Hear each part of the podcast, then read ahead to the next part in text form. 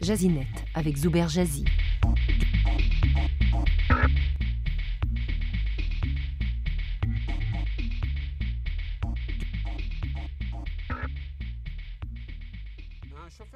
Fait un profit inférieur au salaire minimum selon une étude récente de l'université MIT, un calcul refuté par le chef exécutif d'Uber qui a qualifié les auteurs de l'étude, je cite, d'incompétents en mathématiques.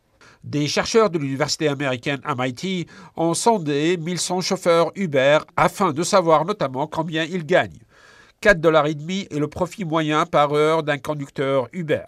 Il gagne en moyenne 80 cents par kilomètre pour un coût moyen de 40 cents par kilomètre, ce qui lui donne un salaire mensuel moyen de 800 dollars, précisent les auteurs de la recherche. Le PDG d'Uber, Dara Khosraoui, qui considère que ces calculs sont erronés, a ridiculisé l'étude de la prestigieuse université américaine en traitant MIT Mathematically Incompetent Theory, théorie d'incompétents en mathématiques. D'autres études indiquent des salaires plus élevés que ceux déterminés par le MIT à cause de différences dans les méthodes de calcul. À Toronto, le profit d'un chauffeur Uber varie entre 16 et 19 dollars par heure s'il travaille à temps plein durant la semaine et entre 25 et 28 dollars par heure pendant le week-end. Dans la province de Québec, les chauffeurs d'Uber peuvent gagner entre 18 et 24 dollars par heure grâce aux faibles frais d'exploitation, absence d'assurance commerciale coûteuse applicable aux chauffeurs taxi, etc., et aux avantages accordés aux travailleurs autonomes.